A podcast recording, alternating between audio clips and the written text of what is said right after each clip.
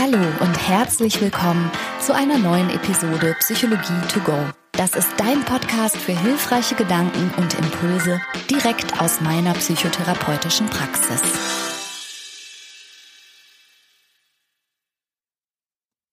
Hallo, mein Name ist Franka Ceruti. Ich bin psychologische Psychotherapeutin von Beruf und das hier ist der Podcast, in dem du jede Woche interessante Impulse direkt aus meiner Praxis bekommst.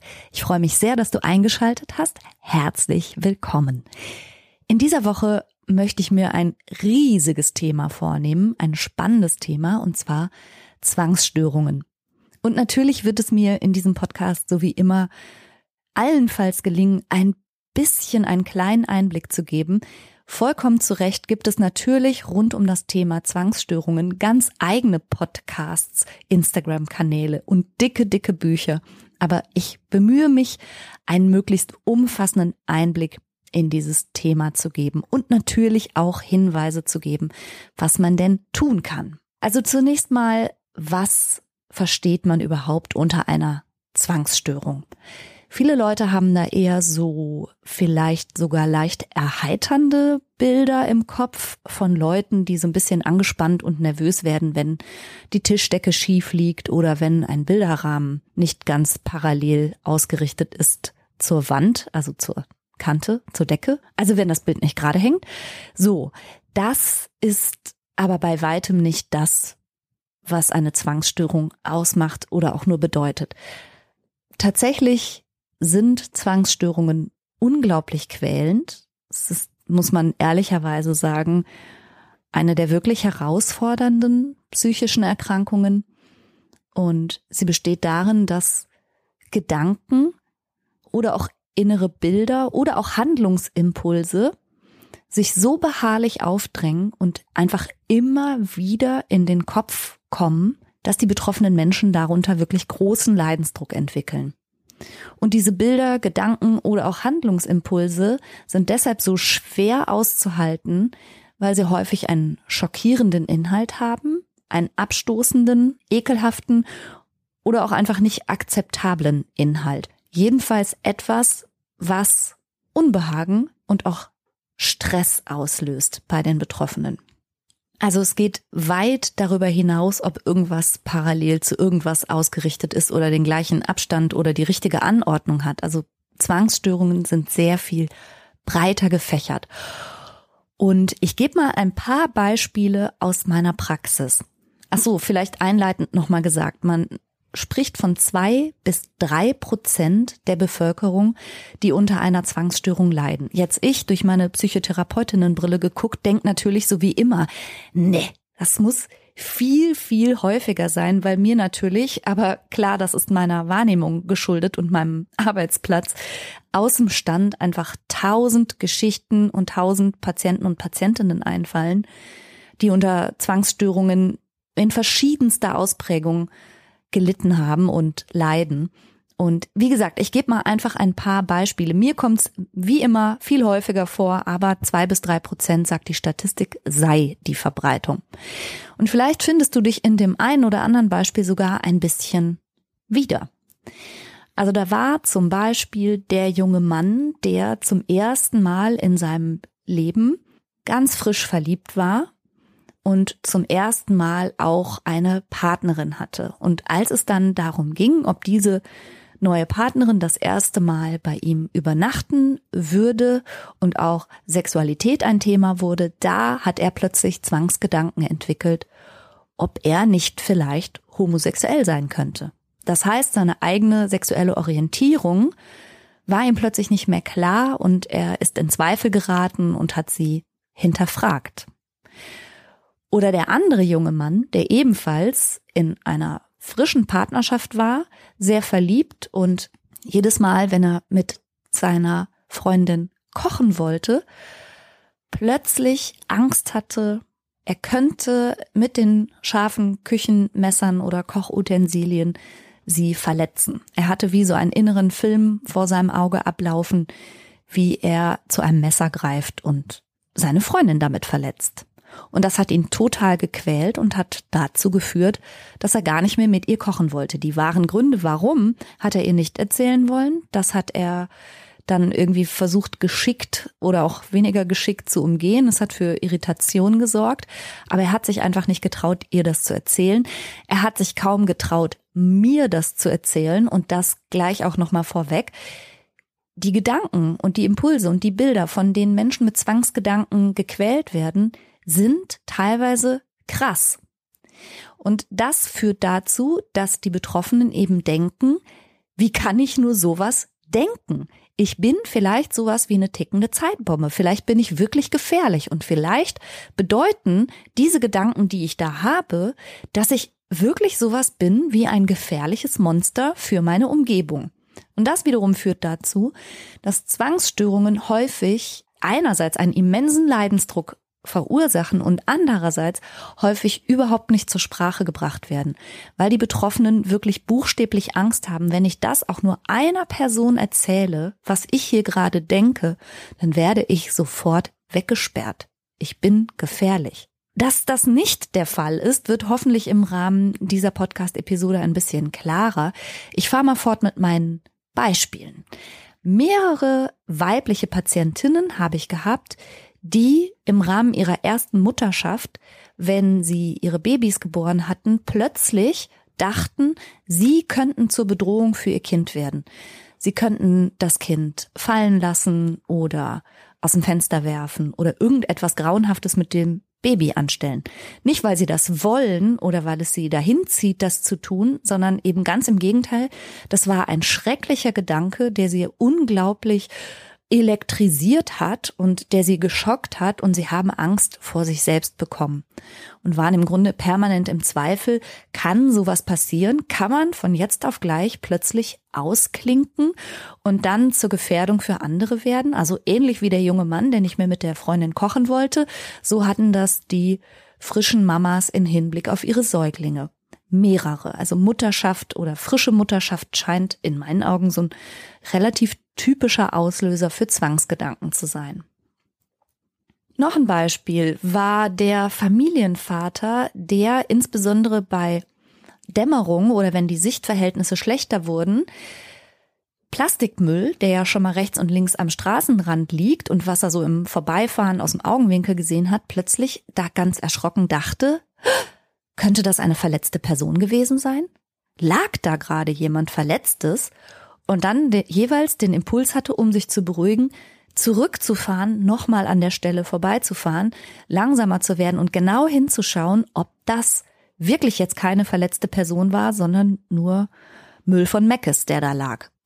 Und du kannst dir vielleicht auch an der Stelle vorstellen, was das bedeutet. Vielleicht kennst du, wenn du nicht an einer Zwangsstörung leidest, ja trotzdem zumindest diesen komischen Moment, wo du dich fragst, habe ich wirklich abgeschlossen? Ist das Auto wirklich zu? Ist die Kaffeemaschine wirklich aus? Also solche Gedanken kennst du möglicherweise von dir und auch das Unbehagen, das das auslöst und vielleicht reagierst auch du dann so, dass du sagst, na, ich gehe lieber noch mal zurück. Das kennt fast jeder aus dem Alltag. Bei Menschen mit Zwangsstörungen sind es aber dann eben darüber hinausgehende Themen, also nicht nur, dass das mit dem Abschließen und das mit dem Herd und das mit der Kaffeemaschine tatsächlich auch ein Problem sein kann und da manchmal irre viel Zeit drauf geht, weil dann die Türschlösser, irgendwas wird farbig markiert, irgendwas wird fotografiert, irgendwas wird per WhatsApp an jemand anders geschickt, der bestätigen soll, dass es aus ist, weil man seiner eigenen Wahrnehmung nicht mehr traut, seiner eigenen Erinnerung nicht mehr und so weiter. Also das solche Dinge, die du vielleicht auch kennst, sind für Menschen mit Zwangsstörungen tatsächlich bereits ein riesiger Zeitfresser. Aber jetzt stell dir vor, du fährst über die Autobahn und jedes Mal, dass da rechts und links irgendwas in deinem Blickwinkel vorbeifliegt, zwingt dich das, an der nächsten Ausfahrt runterzufahren, nochmal zurückzufahren, nochmal die Ausfahrt zu nehmen und nochmal das gleiche Autobahnstück abzufahren. Und dann bist du dran vorbeigefahren und hast gesehen, das war nur Plastikmüll oder nur irgendein Dreck, der da lag oder ein Gebüsch. Und zehn Minuten später fragt dich dein Verstand, bist du sicher? Und zwingt dich, nochmal daran vorbeizufahren. Und dann bekommst du ein Gefühl dafür, wie unglaublich quälend und belastend Zwangsstörungen halt sein können. Also weil sie auch unfassbare Zeitfresser werden und das gesamte Denken blockieren und natürlich dir die ganze Zeit auch Angst einjagen, weil du denkst, oh mein Gott, ich kann hier nicht einfach weiterfahren auf der Autobahn. Was wäre ich dann für ein gleichgültiger Mensch oder so nachlässig? Oder vielleicht hätte ich einen Tod zu verantworten. Vielleicht würde ich sogar zur Rechenschaft gezogen werden. Also der Geist von Menschen mit Zwangsstörung ist unglaublich erfinderisch darin, immer neue mögliche Katastrophen auszuspucken und neue Verhängnisse und neue Bedrohungslagen. Und die Reaktion der Betroffenen ist dann eben häufig, dass sie versuchen, sich irgendwie zu beruhigen. Und die Beruhigung besteht dann darin, ja, nochmal zu gucken, nochmal zu kontrollieren, nochmal sich rückzuversichern, irgendetwas zu tun, was dann für Ruhe sorgen soll. Und ein weiteres großes Thema, was ich auch häufiger schon von Patientinnen und Patienten gehört habe, ist die Angst vor Ansteckung und Kontamination. Und das kann so weit gehen, dass beispielsweise eine Patientin von mir große Sorge hatte, dass sie durch das Berühren bestimmter Oberflächen oder auch das Einatmen in Gegenwart anderer Menschen bestimmte Anhaftungen aufnimmt oder auch Viren, Bakterien, irgendwas und diese dann unbeabsichtigt an ihren Vater weitergibt. Ihr Vater war ihr letzter verbliebener Angehöriger. Sie war ansonsten allein, keine Geschwister, auch keine Mutter mehr. Ihr Vater war eine sehr wichtige Bezugsperson und um ihn hatte sie besondere Angst. Und ihre Zwangsgedanken drehten sich immer darum, dass sie aus Unachtsamkeit oder Nachlässigkeit ihren Vater gefährden könnte, indem sie ihn mit Krankheitserregern im weitesten Sinne in Kontakt bringt. Und das ging so weit, dass diese Frau buchstäblich jeden Tag neue Kleidung angezogen hat. Und mit neu meine ich nicht gewaschene Kleidung, sondern neue Kleidung. Sie ist jeden Tag in ein Geschäft gegangen und hat neue Kleidung gekauft. Und sie hat bestimmte Rituale gehabt, von denen sie sich einen bestimmten Schutz erhofft hat. Und da merkst du jetzt vielleicht schon, weil du kannst ja jetzt zu Recht sagen, hm, ob jetzt Kleidung aus dem Geschäft wirklich in Anführungsstrichen sauberer oder kontaminationsärmer oder bakterienfreier oder sonst irgendwas ist als frisch gewaschene Kleidung, darf man ja direkt in Zweifel ziehen. Und das ist tatsächlich auch charakteristisch für Zwangsstörungen und das ist den betroffenen Menschen auch bewusst. Das verlässt allzu oft, sagen wir mal, den Boden der Logik. Also ganz, ganz oft ist den Betroffenen eigentlich klar, dass das nicht logisch ist, was sie denken oder nicht besonders wahrscheinlich ist. Und ihnen ist auch bewusst, dass das, was sie dann teilweise tun, nämlich zehnmal zurückgehen und kontrollieren oder bestimmte Rituale ausführen, die dann die Angst neutralisieren sollen, dass das alles nicht logisch ist, das ist den Betroffenen bewusst und dennoch machen sie das, weil es sie für einen kurzen Moment beruhigt. Manche Menschen haben ausschließlich Zwangsgedanken, also da spielt sich das Ganze vornehmlich hinter der Stirn ab. Sie haben also Gedanken, die sie in gewisser Weise aufpeitschen, die sie unangenehm finden und belastend oder wenigstens sehr, sehr nervig und nicht denken wollen. Und dann haben sie in der Regel aber genauso auch kognitive Rituale, wie sie mit diesen störenden, manchmal auch beschämenden Gedanken umgehen. Und manchmal gibt es auch eine Vermischung von Zwangsgedanken und Zwangshandlungen. Also beispielsweise die Patientin mit der Kontaminationsangst, von der ich gerade berichtet habe, die jeden Tag neue Kleidung getragen hat, die hatte auch bestimmte Waschrituale, also was sie glaubte, wie sie sich waschen soll, richtig waschen soll, auch in welcher Reihenfolge und wie lange und wie häufig und wie heiß das Wasser sein musste und so weiter, damit sie sich dadurch beruhigen konnte. Wie gesagt, das hat keinerlei Logik mehr äh, gehabt, aber sie hatte so ein Ritual erfunden und das ist sozusagen die Verbindung auch zwischen Zwangsgedanken und dann eben auch der Handlungsebene. Und es gibt Menschen, die haben mehr oder weniger ausgeprägte Zwangshandlungen. Die beziehen sich häufig auch auf Waschen oder Ordnen oder Sortieren.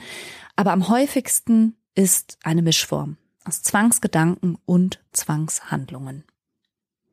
Und für dich klingt das jetzt vielleicht so, als wären das völlig verschiedene Geschichten. Also der Mann, der auf der Autobahn immer wieder zurückfährt, um den Müll dort zu inspizieren, oder der Junge, der sich seiner sexuellen Orientierung plötzlich nicht mehr sicher ist. Das klingt ja auch erstmal, als wären das nicht besonders artverwandte Stories sozusagen.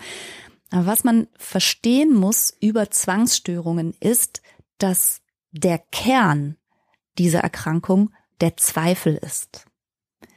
Der Zweifel, die Angst und die tiefe Verunsicherung, die sich eben dann auch auf alles Mögliche beziehen kann. Und das ist eben das, was auch alle die betroffenen Personen, von denen ich dir gerade berichtet habe, gemeinsam hatten. Eine tiefe Verunsicherung, ein Zweifel hinsichtlich der eigenen Person, der eigenen Wahrnehmung. Manchmal bezieht sich der Zweifel aber auch darauf, dass man eben zum Schaden für andere Menschen werden könnte, was man auf alle Fälle verhindern möchte. Und den inhaltlichen Themenschwerpunkten, die das so einnehmen kann, sind nahezu keine Grenzen gesetzt. Das kann sich für Außenstehende wirklich absurd anhören. Es kann sich für Außenstehende zugegebenermaßen, die von Zwangsstörung vielleicht keine Ahnung haben, auch ehrlich schockierend anhören, was die Betroffenen teilweise so denken. Aber der Punkt ist, und das klingt jetzt vielleicht seltsam, aber der Inhalt ist egal. Und das ist auch nicht das, wo wir in der Therapie von Zwangsstörungen überhaupt dezidiert dran arbeiten. Also der Kern von Zwangsstörungen ist eben der Zweifel und die Angst und die Verunsicherung. Zwangsgedanken haben häufig sexuelle Inhalte oder aggressive Inhalte.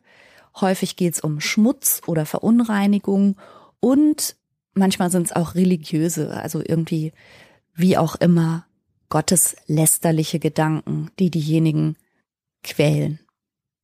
Es gibt aber ganz viele verschiedene Subtypen von Zwangsstörungen.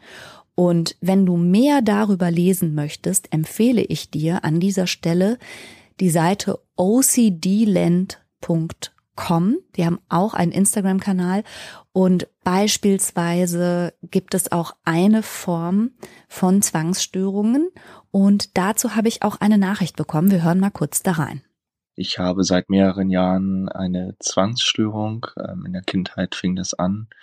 Ähm, mittlerweile habe ich gute Fortschritte gemacht, so dass äh, keine regelrechten Zwangshandlungen mehr da sind, sondern nur noch äh, Zwangsgedanken und zwanghaftes Grübeln, nur noch in Anführungszeichen.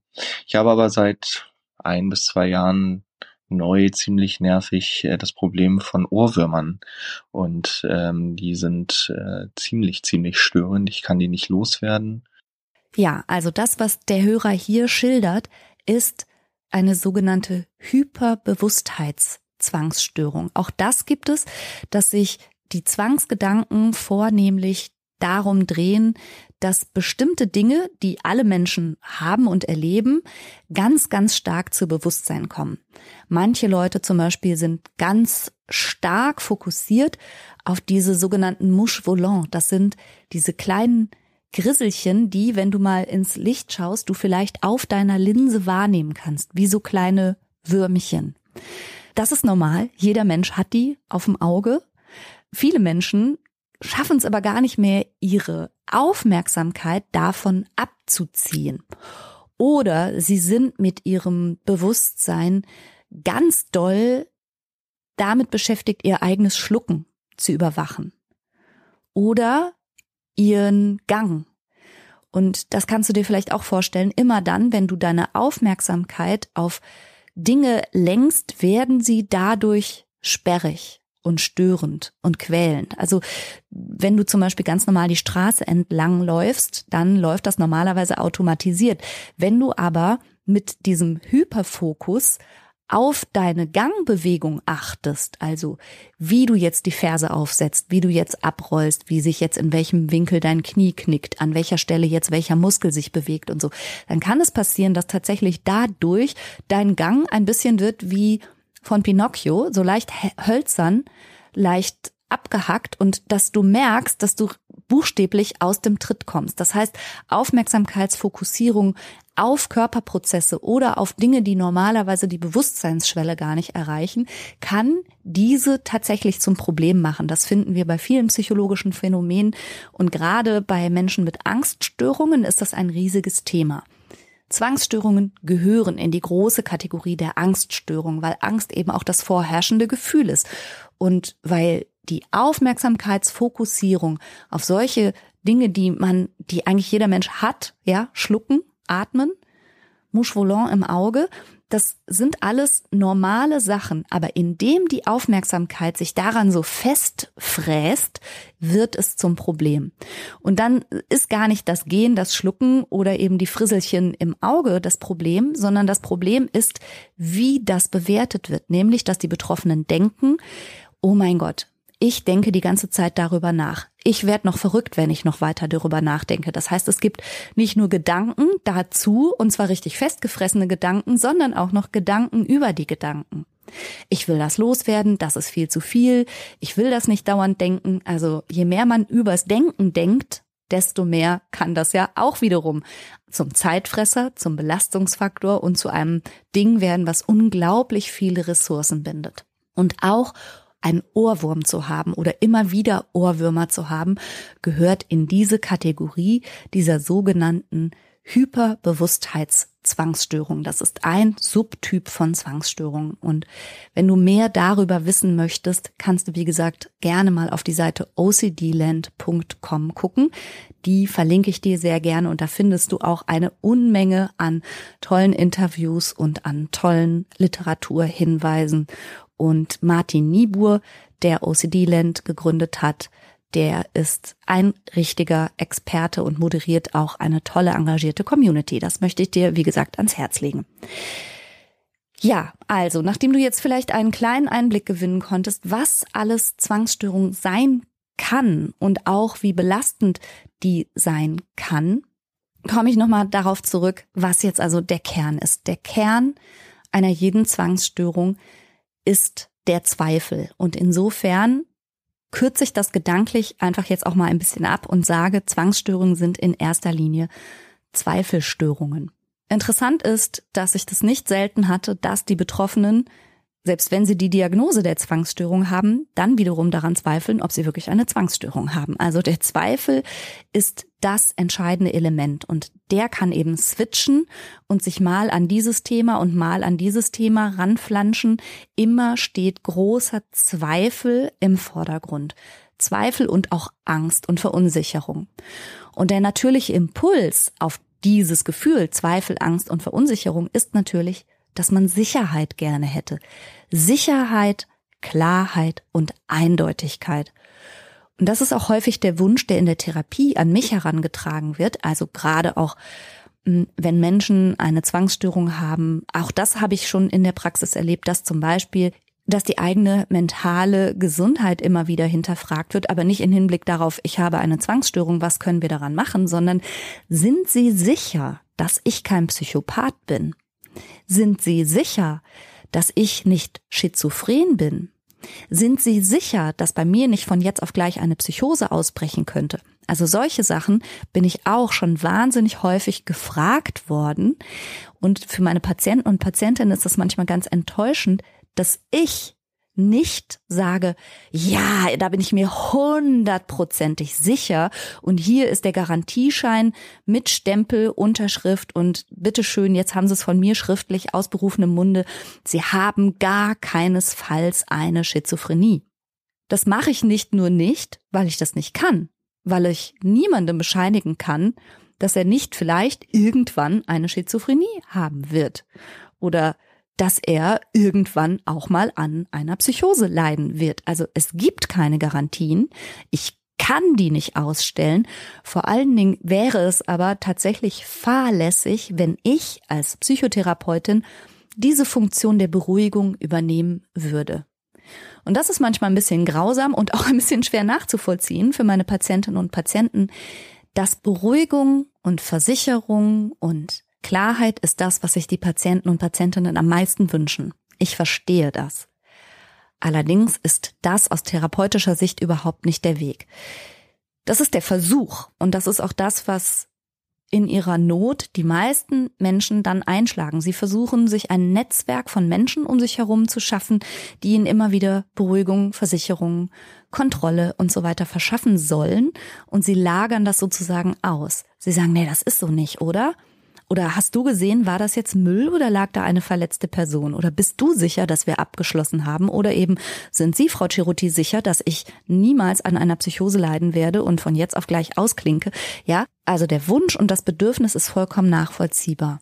Tatsächlich geht aus therapeutischer Sicht der wirkliche Weg aber genau umgekehrt. Das Zauberwort und eigentlich das Einzige, was man verstehen muss, wenn man seine Zwangsstörung in den Griff bekommen möchte, ist, dass die Unsicherheitsintoleranz, unter der man leidet, dass man die nicht los wird, indem man maximale Sicherheit und Garantie herstellt und indem man alles nochmal und nochmal durchdenkt, bis man ganz, ganz sicher ist, sondern dass man toleriert, dass es Unsicherheit gibt und dass man es nicht genau weiß und dass das, was man sich gerade ausgedacht hat, möglich sein kann. Und das klingt vielleicht jetzt erstmal befremdlich. Niemand hat Unsicherheit gern. Und wieso sollte man lernen, mit Unsicherheit klarzukommen?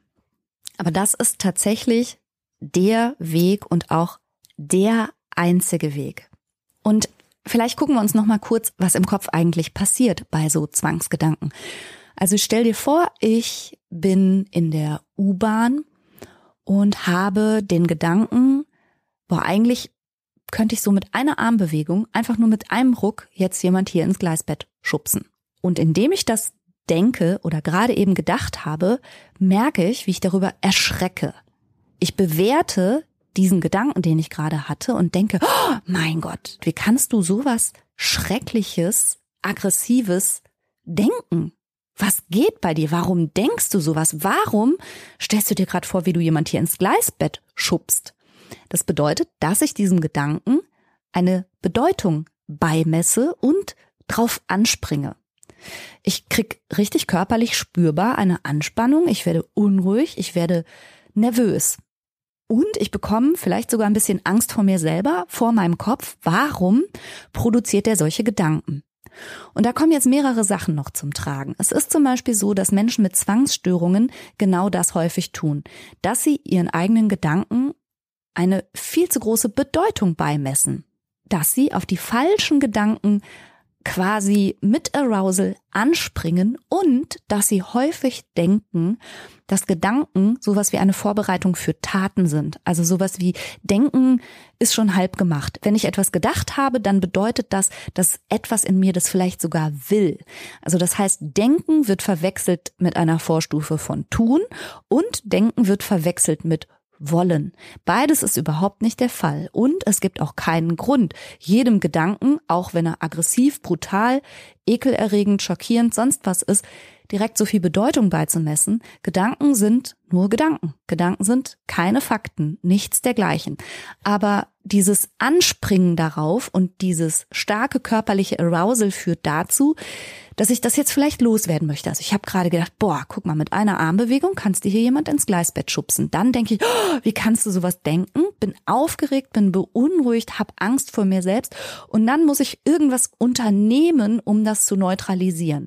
Und dieses Neutralisieren kann halt entweder im Kopf passieren, indem ich mir bestimmte Gedanken immer wieder sage, so mantraartig. Viele Menschen haben sich da so gedankliche Neutralisierungsgedanken zurechtgelegt oder auch indem ich aktiv etwas tue, indem ich zum Beispiel entweder gar nie mehr Bahn fahre, überhaupt nicht mehr U-Bahn-Schächte betrete oder auch mich ganz weit weg von der Kante stelle oder mich selber so hinstelle, dass niemand in Armlänge erreichbar für mich wäre. Also ich bringe mich sozusagen aus der Gefahrenzone und beruhige mich dadurch. Und dadurch kommt es dann eben nach dem Zwangsgedanken häufig zu einer ritualisierten Handlung oder auch zu einer gedanklichen Handlung. So, und ich hatte schon gesagt, was kann man denn tun? Was würde man denn jetzt therapeutisch tun, wenn man unter solchen Zwangsgedanken oder auch Zwangshandlungen leidet? Und die ganz kurze Antwort wäre, aber ist auch die wahre Antwort, aber auch unbefriedigend, das verstehe ich, aber die kürzeste Antwort, die man hier geben kann, ist nichts. Und zwar sehr bewusst und genau nichts. Eben aus der Überlegung heraus, Gedanken sind nur Gedanken und eigentlich tust du dir den größten Gefallen, wenn du gar nicht reagierst. Weder mental noch emotional noch gar auf der Verhaltensebene. Und wenn du einen Handlungsimpuls hast, dir sonst wie die Hände zu waschen oder sonst irgendetwas zu tun, von dem du weißt, dass es unlogisch ist oder auch real nichts bringt, dann tu es nicht. Das ist die ganz kurze Antwort, aber ich verstehe, dass sie unbefriedigend ist.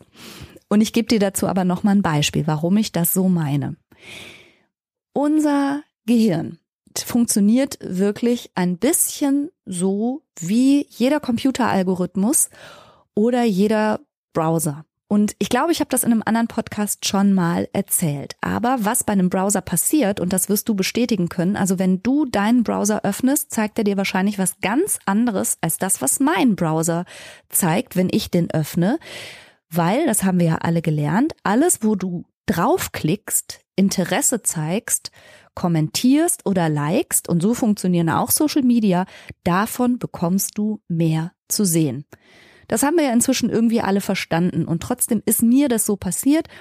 Also, ich habe es schon mal erzählt, ich wiederhole es trotzdem an der Stelle nochmal. Meine Söhne, meine älteren Söhne, fahren Motorrad. Das ist jetzt nicht gerade Moody's Lieblingshobby. Ich finde es nicht so toll, aber es ist nun mal so. Sie fahren Motorrad. Und dann ist genau auf der Landstraße, die hier in unser Dorf führt, ein Motorradunfall passiert. Und das hat mich erschreckt. Also ich hatte Bilder vor meinem inneren Auge von einem verunfallten jungen Motorradfahrer auf dieser Landstraße. Ich fühlte mich davon berührt und getroffen und auch erschrocken.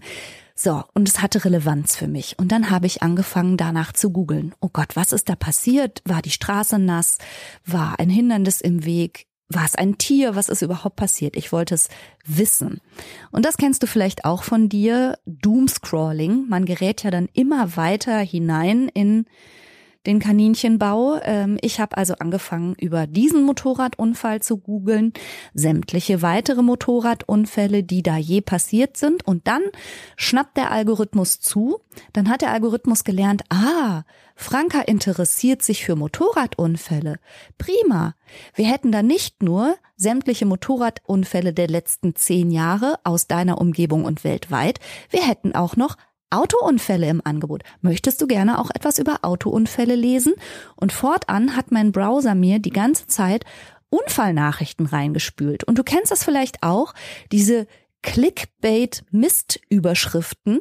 Etwas reizt dich und du klickst drauf und liest das. Nur mal kurz. Und uh, je mehr du das machst und eben drauf anspringst, drauf einsteigst und mit diesem Inhalt in Interaktion gehst, desto mehr bekommst du genau davon präsentiert. Und unser Gehirn funktioniert fast ein bisschen ähnlich.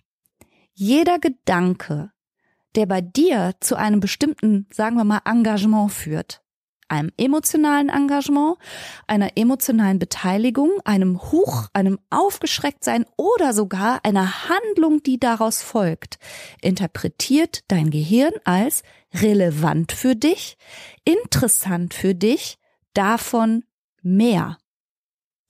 Und das ist natürlich für Menschen mit einer Zwangsstörung eine ganz große Katastrophe, denn sie steigen nun mal gedanklich darauf ein, sie springen an, sie fahren hoch, sie denken über die gleichen Dinge nochmal, nochmal und nochmal nach. Sie kommen logischerweise nie zu einem Punkt, denn Zwangsgedanken sind häufiger Gedanken, für die es nun mal kein abschließendes, hundertprozentiges und sicheres Ergebnis gibt. Also warum auch, wenn der junge Mann mit seiner ersten Liebesbeziehung zu einer Frau feststellt, und das kann ja auch nach zehn Jahren der Fall sein, dass er ja vielleicht doch auch homosexuelle Neigungen hat, so what? Also warum braucht er überhaupt die hundertprozentige Sicherheit, dass er nicht homosexuell ist und vielleicht doch auf Männer mehr stehen würde? Also es gibt keinen einzigen Gedanken, der ihm das zu 100 Prozent und abschließend bestätigt, dass das nicht so ist. Das ist aber das, was sich Menschen mit Zwangsstörung häufig wünschen. Hundertprozentige Garantien. Und das meine ich mit der mangelnden Unsicherheitstoleranz, die da eine riesige, riesige Rolle spielt. Und wenn der Geist versucht, Sicherheit herzustellen, indem er einen Gedanken nochmal, nochmal und nochmal durchdenkt und beleuchtet, lernt unser Gehirn daraus, ah, spannend, relevant, interessant, mehr davon. Es ist so, als würdest du auf jede blöde Clickbait-Headline in deinem Kopf anspringen. Und das ist schwer. Also ich finde es ehrlich gesagt schwer, dem Algorithmus das abzutrainieren.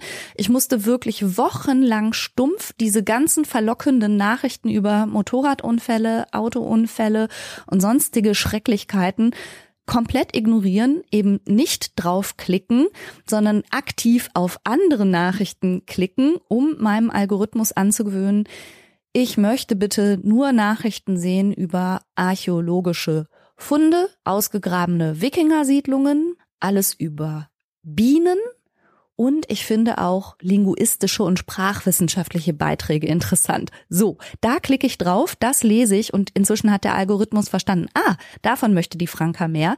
Genau, davon möchte die Franka mehr, weil sie davon nicht so gequält ist wie von ständigen Motorradunfallgeschichten.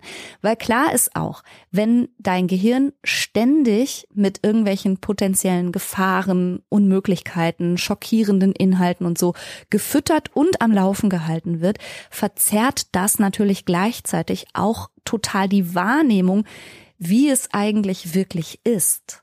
Also wie die Realität da draußen wirklich ist, denn im Kopf sieht das ja alles ganz anders aus. Die Menschen mit Zwangsgedanken verwechseln Möglichkeiten mit Wahrscheinlichkeiten. Also dass Dinge in diesem Universum und unter bestimmten Umständen auf dieser Welt theoretisch möglich sind, bedeutet eben nicht, dass sie wahrscheinlich sind. Das ist aber etwas, was Menschen mit Zwangsstörungen massiv fehleinschätzen.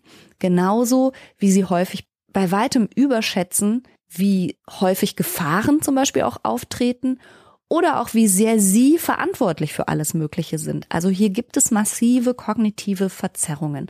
Und das hängt meiner Meinung nach ganz doll damit zusammen, wie das Gehirn benutzt wird. Also gar nicht so sehr mit dem Inhalt, der switcht bei Zwangsstörungen ganz häufig, sondern die Art und Weise, wie mit den Inhalten umgegangen wird und wie sehr damit interagiert wird. Und wie gesagt, denk an den Computerbrowser. Je mehr du auf den Mist draufklickst, desto mehr bekommst du von dem Mist präsentiert.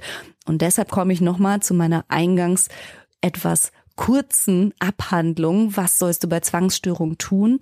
Naja, das Beste wäre, aber es ist auch das Schwierigste, das ist mir bewusst, gar nichts zu tun.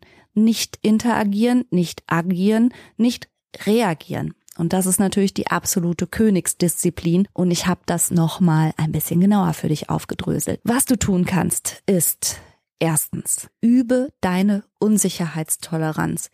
Übe im Kleinen und dann mit zunehmender Intensität Risiken einzugehen. Übe Unwägbarkeiten und Unbekanntes bewusst aufzusuchen und deine ganze Verunsicherung einfach da sein zu lassen und auszuhalten. Und ganz wichtig ist dabei aber, dass du dann auch mitverarbeitest, dass nichts passiert ist, dass es gut ist oder auch, wenn es nicht gut ist, dass auch das sein darf. Also versuch ein realistischeres Bild davon zu bekommen, erstens, was wirklich passiert und zweitens, dass ein unsicheres Gefühl aushaltbar ist. Tatsächlich ist aushalten können eine absolut wichtige Kompetenz für Menschen mit Zwangsstörungen. Unsicherheiten, Risiken, Unwägbarkeiten aushalten und diesem großen Wunsch nach Sicherheit und Kontrolle zu widerstehen. Das zweite ist, schau dir beim Denken zu und mach dir immer wieder klar, Gedanken sind keine Fakten. Gedanken sind keine Vorstufe von Verhalten. Gedanken zeigen auch nicht das, was du in Wirklichkeit willst oder was du dir insgeheim wünschst oder so. Nein, wenn du Zwangsgedanken oder Zwangshandlungen hast, dann sind Gedanken keine versteckten Wünsche oder etwas dergleichen. Und ich kann dir nur empfehlen, werde zum Experten. Mach dich richtig schlau, denn deine impulshafte Erstreaktion auf Angst, nämlich mit Kontrolle und mit Sicherheitsverhalten zu reagieren, ist genau die falsche. Die Königsdisziplin überhaupt, und das gilt ehrlich gesagt für alle Angststörungen, ist ja, sich ganz kontraintuitiv zu verhalten und eben nicht das zu tun, was die Angst von dir verlangt und nicht zu tun, was der Zwang von dir verlangt. Genau nicht. Und dann denk immer an den Computerbrowser, klick nicht drauf, interagier nicht. Denk dir, ach, das, was mein Zwang hier präsentiert, ist wieder mal sowas wie eine Clickbait-Überschrift. Ich klick da jetzt nicht drauf. Ich mache einfach nichts.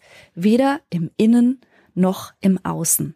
Und auch dazu werde ich dir einen großartigen Artikel verlinken. Der ist von Dr. Lisa Levin oder Levine, ich weiß es nicht so genau. Es ist ein Artikel, wie man, also es ist ein englischsprachiger Artikel, wie man Non-Engagement Responses zeigen kann.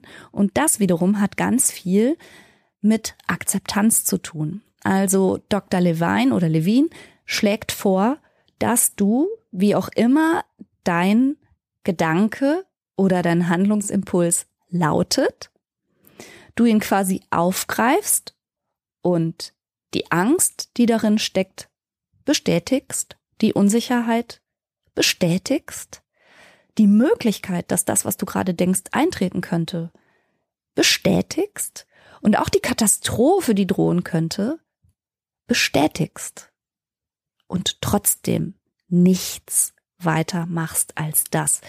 Sie nennt das, wie gesagt, Non-Engagement Responses. Und in dem Artikel stellt sie halt gegenüber, wie solche Gedanken bei Menschen mit Zwangsstörungen üblicherweise laufen und was sie vorschlägt, wie man stattdessen reagieren könnte. Und beispielsweise, also wenn du und das ist übrigens auch ein absoluter Klassiker bei Menschen mit Zwangsstörungen, da eine Liebesbeziehung in Zweifel ziehst. Und sie wählt hier das Beispiel, ich fand den Film super, aber meine Partnerin fand ihn schrecklich. Was ist, wenn das bedeutet, dass wir gar nicht die richtigen Menschen füreinander sind? Dann wäre das so ein typischer Aufhänger, wo jetzt Menschen mit Zwangsgedanken erstmal versuchen, sich zu beruhigen. So, ja, gut, aber Menschen dürfen ja auch verschiedene Dinge mögen. Und dann meldet sich wieder der Zwang und sagt, ja, aber vielleicht sagt das ja was. Vielleicht haben wir ja ganz verschiedene Interessen und Werte. Und dann sagt man wieder im Kopf im Sinne einer Selbstberuhigung, ja, aber das kannst du ja jetzt nicht an einem Film festmachen. Und dann meldet sich wieder der Zwang und der sagt, ja, aber überleg doch mal ganz genau, habt ihr eigentlich so viel gemeinsam? Seid ihr eigentlich wirklich in euren Interessenlagen? Habt ihr da mehr Überschneidungen oder mehr Differenzen? Und so läuft das halt immer weiter im Kopf. Es gibt so eine, so eine Tendenz zur Selbstberuhigung. So, nein, ach Quatsch und nee, wieso denkst du jetzt sowas? Und dann meldet sich aber immer sofort wieder der Zwang, der sagt, und was ist, wenn doch? Und was ist, wenn doch? Und was ist, wenn doch? Und ganz genau sicher sein kannst du nämlich nicht.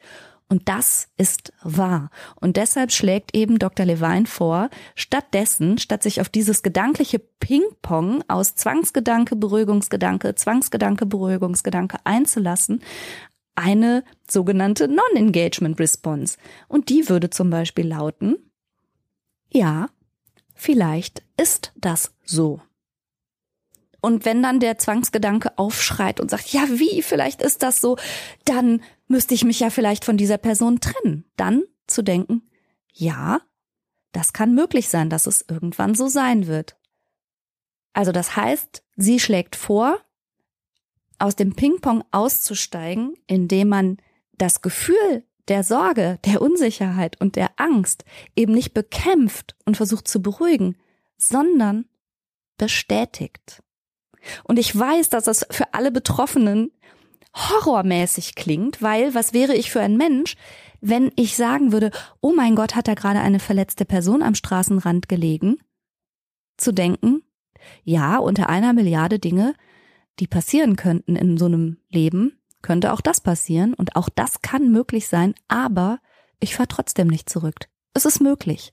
Und wenn dann der Kopf sagt, ja, wie, aber du kannst doch nicht eine verletzte, hilflose Person liegen lassen du machst dich da irgendwie eines schweren Verbrechens schuldig. Dann zu denken, ja, und das ist möglich und ich sehe auch die Katastrophe darin und dennoch fahre ich jetzt weiter. Ich weiß, dass es total krass klingt und einer Frau mit einem neugeborenen Baby, von dem sie ständig Angst hat, ich könnte aus, aus dem Fenster werfen, anzubieten, ja, dann denkt doch, ja, könnte ich.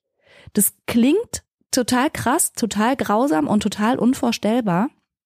Und ich weiß auch, dass der Impuls von allen anderen Menschen wäre, dieser Frau zu sagen, nee, Quatsch, tust du nicht. Und nein, das machst du doch nicht. Stattdessen sage ich als Therapeutin und ermuntere auch meine Patienten und Patientinnen, das zu tun, zu denken, ja, möglich ist das. Klingt super schräg, ich weiß, aber das bedeutet eben mit schrecklichen intrusiven, quälenden, schockierenden und unangenehmen Gedanken nicht zu interagieren, nicht drauf einzusteigen, weder emotional noch auf der Verhaltensebene, sondern sowohl die Unsicherheit als auch die Angst, als auch die Möglichkeit, als auch die Katastrophe akzeptierend zu bestätigen. Wie gesagt, ich verlinke auch diesen Artikel nochmal in den Show Notes.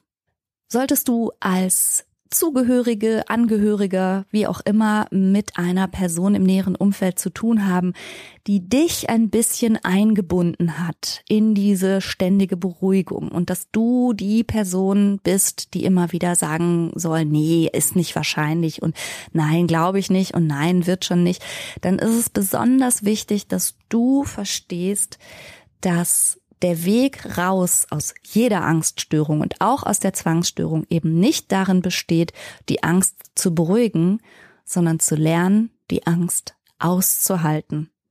Und das ist eben wichtig für Betroffene zu verstehen. Es ist aber auch wichtig für jeden Menschen im Umfeld zu verstehen, dass man den Betroffenen keinen Gefallen tut, langfristig jedenfalls keinen Gefallen tut, wenn man sich da so einbinden lässt in die Beruhigung denn die ist nicht von langer Dauer, die währt immer nur bis zum nächsten Gedanken. Und dann kommt wieder dieses aufgepeitschte innere Gefühl und da muss wieder eine Beruhigung her oder eine Bestätigung.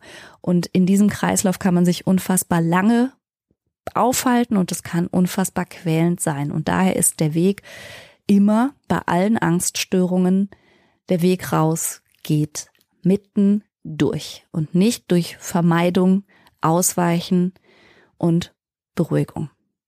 Klingt grausam, I know, das hören meine Patientinnen und Patienten nie gerne, aber es ist der Weg. Oh, es ist so ein spannendes Thema. Ich liebe das Thema außerdem und ich hätte da gerne noch sehr viel mehr zu erzählt, aber ich würde es für heute gerne mal dabei bewenden lassen. So wie immer wird es bei Instagram einen Beitrag, wenigstens einen Beitrag dazu geben und ich freue mich sehr, wenn du deine Erfahrung und deine Gedanken darunter teilen magst. Vielen Dank für deine Zeit, vielen Dank fürs Zuhören und gerne bis nächsten Sonntag. Tschüss.